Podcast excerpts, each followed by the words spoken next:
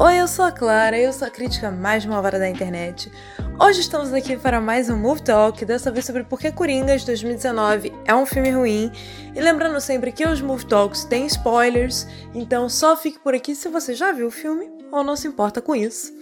Então vamos lá. Para começar, eu queria dizer que hoje, dia 8 de outubro, o dia que esse podcast está indo ao ar, é um dia muito especial porque marca exatamente um ano da minha primeira crítica postada, que foi do filme do Coringa, saiu lá no Instagram da Besdata. Se você ainda não leu, o link vai estar tá aqui na descrição desse podcast. Até hoje, essa é uma das minhas críticas mais visualizadas, mais polêmicas uma das que mais pessoas vieram falar comigo sobre. Gente indignada, gente concordou comigo e se sentiu representada. E assim, até hoje eu sustento tudo que eu escrevi ali, caso vocês estejam se perguntando. Mas eu achei que seria interessante nessa comemoração de um ano fazer uma análise com spoilers desse filme e revisitar algumas dessas minhas opiniões polêmicas. E nessa minha primeira crítica, eu ainda não dava nota. Eu comecei a dar a partir da segunda, porque o crítico antigo não dava nota, enfim. Mas a partir da segunda eu comecei a dar nota. E caso vocês estejam curiosos, a nota que eu queria ter dado para Coringa era 4 de 10, o que é bem ruim, mas a gente já teve coisas piores por aqui. Então ainda não é, esse ainda não é um dos piores filmes que eu critiquei. E Coringa, como vocês já sabem, é ambientada na década de 80 e é a história de origem desse vilão tão famoso dos quadrinhos, cuja verdadeira identidade aqui é a do palhaço e aspirante a comediante Arthur Flick. E assim, gente, o cara é um desgraçado de todas as maneiras possíveis. Ele tem azar em simplesmente tudo. Ele já tem uma certa idade, ele já é velho, ainda assim ele mora na casa da mãe, ele tem uma doença que faz ele rir descontroladamente na frente de todo mundo, não consegue conviver bem com as pessoas da sociedade, não consegue desenvolver relações de amizade, nem relacionamento, nem nada do tipo. Ele é frustrado no trabalho, tá tentando ser comediante, não consegue, o emprego dele é muito ruim. E a primeira cena do filme já é o Arthur apanhando de um grupo de crianças num beco, no meio do lixo. Impossível forçar mais do que isso, né? Se você tentar forçar mais do que isso, vai falhar. Porque apanhar de criança num beco, no lixo, é o auge da forçação de barra do coitado, e esse filme faz. Só por aí eu já senti que não ia começar bem. Quando a primeira cena foi essa, eu já tinha expectativas ruins, não vou mentir. Então esse já entra como o primeiro motivo pelo qual considero esse um filme ruim, que ele é forçado. A mão do diretor é pesada demais. Ele quer te forçar a sentir pena do Arthur em todas as situações, de todas as formas que ele pode. E assim, gente, é possível você contar uma história triste sem ficar nessa coisa de forçação de pena o tempo todo. Fica chato, o ritmo do filme fica uma coisa desnecessariamente pesada e fica uma ideia de que é tudo muito gratuito, sabe? Tipo essa cena dele apanhando no lixo. Qual é a função narrativa? Nenhuma. Fazer ele de coitado. E é aquilo que eu sempre falo aqui: se você tá contando uma história e as coisas, você coloca elementos que não têm função narrativa, que poderiam ser tirados, o resultado seria o mesmo, então você tira. Não tem necessidade de estar tá lá. E tem várias cenas desse tipo nesse filme que estão lá só para forçar a pena. Outra coisa que eu também não gosto é que o Arthur, ele nunca é responsável pelas coisas que ele faz. Tudo é sempre culpa dos outros. E a maneira como o filme, o roteiro, vai pintando todo mundo como errado, menos ele, é uma coisa que me irrita e é bem forçada e cansativa também. O Arthur é demitido do trabalho no hospital porque ele levou uma arma quando ele devia estar lidando com crianças, e é, mas a culpa não é dele. A culpa é do cara que deu a arma para ele. O Arthur tenta um relacionamento com a vizinha e não consegue. Ela não deu bola para ele, mas a culpa também não é dele, a culpa é dela. Tanto que depois ele vai lá e mata essa vizinha, e isso não é nenhuma questão no filme. O cara simplesmente assassinou a vizinha porque ela não quis ter um relacionamento com ele, e depois ele ainda é colocado como um herói revolucionário dos pobres, né? Ok, incoerências. Eu sei que o Arthur tem problemas mentais, eu não tô aqui para dizer que ele não tem, ele precisa de tratamento, não tô aqui para negar nada disso, mas eu queria que vocês fizessem um exercício de reflexão aqui.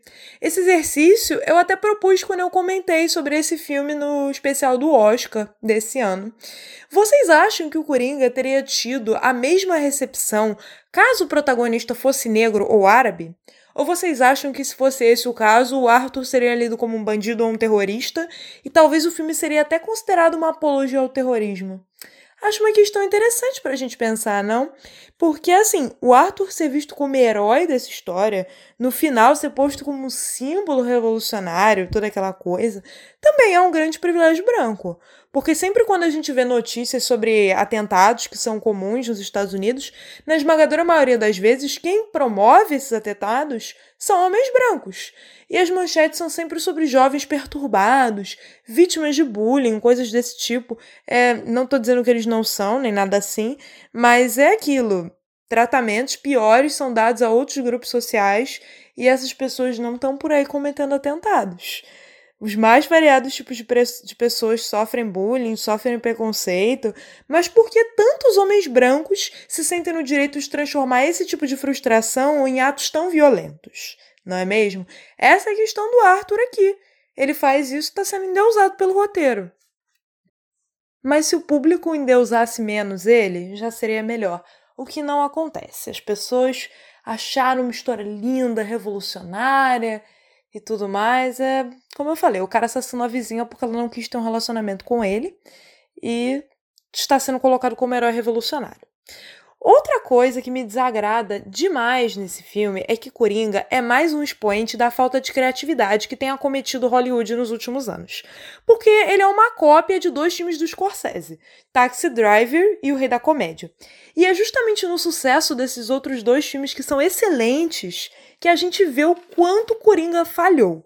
Porque em Taxi Driver, a gente vai acompanhar a história do Travis, que é um motorista de táxi, veterano da Guerra do Vietnã, que claramente tem problemas mentais não tratados, e ele vai ficando cada vez mais e mais perturbado em meio ao isolamento. Assim como Arthur, ele tem dificuldades muito sérias para se relacionar com pessoas e ele também traz dentro de si uma certa indignação com a situação política dos Estados Unidos. Taxi Driver acerta muito ao criar esse personagem, que é uma pessoa perturbada, ele, mas ele tem camadas e assim, ele tá vivendo no meio do caos, das dificuldades da vida dessa grande cidade, assim como acontece com o Arthur em Coringa. Só que Taxi Driver faz isso sem forçar para que ele pareça estar certo o tempo todo aos olhos do público, ou para que a gente sinta pena dele. Já em O Rei da Comédia, a história é sobre o Richard Pumpkin, inclusive um parênteses aqui, dois excelentes protagonistas feitos pelo Robert De Niro, ótimo ator. Enfim, o Richard Pumpkin, que é um aspirante a comediante bem ruim e que fica obcecado por um apresentador de televisão chamado Jerry Lewis e está disposto a fazer qualquer coisa para aparecer no programa do Lewis. O Rei da Comédia acerta muito porque ele não leva essa situação toda a sério e não tem medo de expor o quanto o protagonista é alguém ridículo, ele é feito de chacota o tempo inteiro. E Coringa parece ter tentado pegar muito dessa linha narrativa do Rei da Comédia e dar a ela o clima que Taxi Driver tem. E, sinceramente, isso não tinha como dar certo. Recomendo que vocês vejam esses dois filmes, caso ainda não viram, porque esses são realmente bons e valem a pena, não são duas horas de tempo perdido. Além disso, me incomoda bastante o quanto o Coringa daqui foi pouco fiel ao vilão dos quadrinhos. Não sou purista, eu acho que você pode dar outras nuances ao personagem, mas acredito que determinadas coisas a respeito da essência deles precisam ser mantidas, senão perde o sentido. Senão você cria uma história original, não usa aquele personagem já existente. E a verdade é que o Coringa nos quadrinhos ele é sempre a pessoa mais inteligente das histórias. Ele é mais inteligente até do que o próprio Batman, que no universo da DC é o maior detetive da Terra. O Coringa é muito refinado nessa forma de fazer o mal. E nessa versão, gente, sinceramente, ele é burro. Eu não tenho outra palavra para dizer. Ele é burro não consegui identificar traços dessa inteligência cruel que é tão característica do personagem. Eu sei que essa é uma história de origem, que ele pode evoluir, mas vocês conseguem enxergar esse Coringa fazendo aqueles planos mirabolantes de explodir uma bomba de um lado da cidade e enquanto acontece uma tragédia do outro lado e o Batman não pode estar nos dois lugares ao mesmo tempo. Vocês conseguem imaginar ele fazendo esse tipo de plano mirabolante? Porque eu não consigo não. E depois da versão especialmente genial do Heath Ledger, é difícil aceitar esse Coringa burro, viu? Difícil mesmo. E, sendo bem sincera, outra coisa que eu não gosto, eu não gosto muito de que criem histórias de origem para o Coringa. Eu prefiro que a origem dele seja sempre uma coisa aberta, debatível. Eu gosto que ele seja essa figura da incógnita, do mal encarnado, que vem para despertar o que tem de pior nas pessoas e que ele pode ser simplesmente qualquer um. Isso é o mais interessante do personagem para mim. Eu sei que existe a HQ da Piada Mortal que vocês vão falar, nossa, claro, mas essa é uma das HQs mais famosas do Batman, você não gosta. A Piada Mortal é uma HQ sensacional, mas eu prefiro que essa não seja considerada uma história canônica de origem do personagem, aquela coisa de que ele era comediante e tudo mais. Prefiro que essa seja, assim, uma, uma versão, uma possibilidade. E é até por isso que eu não queria que a DC usasse esse filme do Coringa pra nada no universo cinematográfico da DC, porque não acho que faz sentido, não acho que seria legal. Preferia que ficasse só lá como uma possibilidade, uma versão, e não fosse estabelecido como algo canônico dentro do universo da DC no cinema. Mas acredito que vai ser isso mesmo que eles vão fazer. Ao menos até agora, o que foi divulgado é que aquele filme vai ser um filme solo e não vai ser mais usado. Ainda bem, porque se ainda fosse uma história de origem boa e bem feita, como foi a Piada Mortal, mas não é. Foi uma história ruim, então, preferia que não fosse usada. E por último, eu preciso dizer que eu odeio Coringa sem Batman. Esse é o outro motivo pelo qual não gosto de filme, do filme. Não acho que o vilão sozinho se sustenta. Toda a graça vem muito dessa dinâmica existente entre os dois, dois lados de uma mesma moeda. O Coringa é tão incapaz de se redimir quanto o Batman é incorruptível.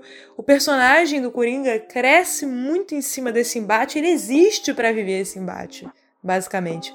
Então não, não faz sentido ter esse Coringa sem Batman e colocar um Bruce Wayne criança ainda para fazer menos sentido ainda, né? Então, assim, só desgraça esse filme. Espero que esse podcast tenha convencido você a não gostar de Coringa. E se não convenceu também, tudo bem. O importante é que você está aqui me ouvindo. Deixem sugestões para mais um Move Talk. Espero que vocês tenham gostado e até o próximo.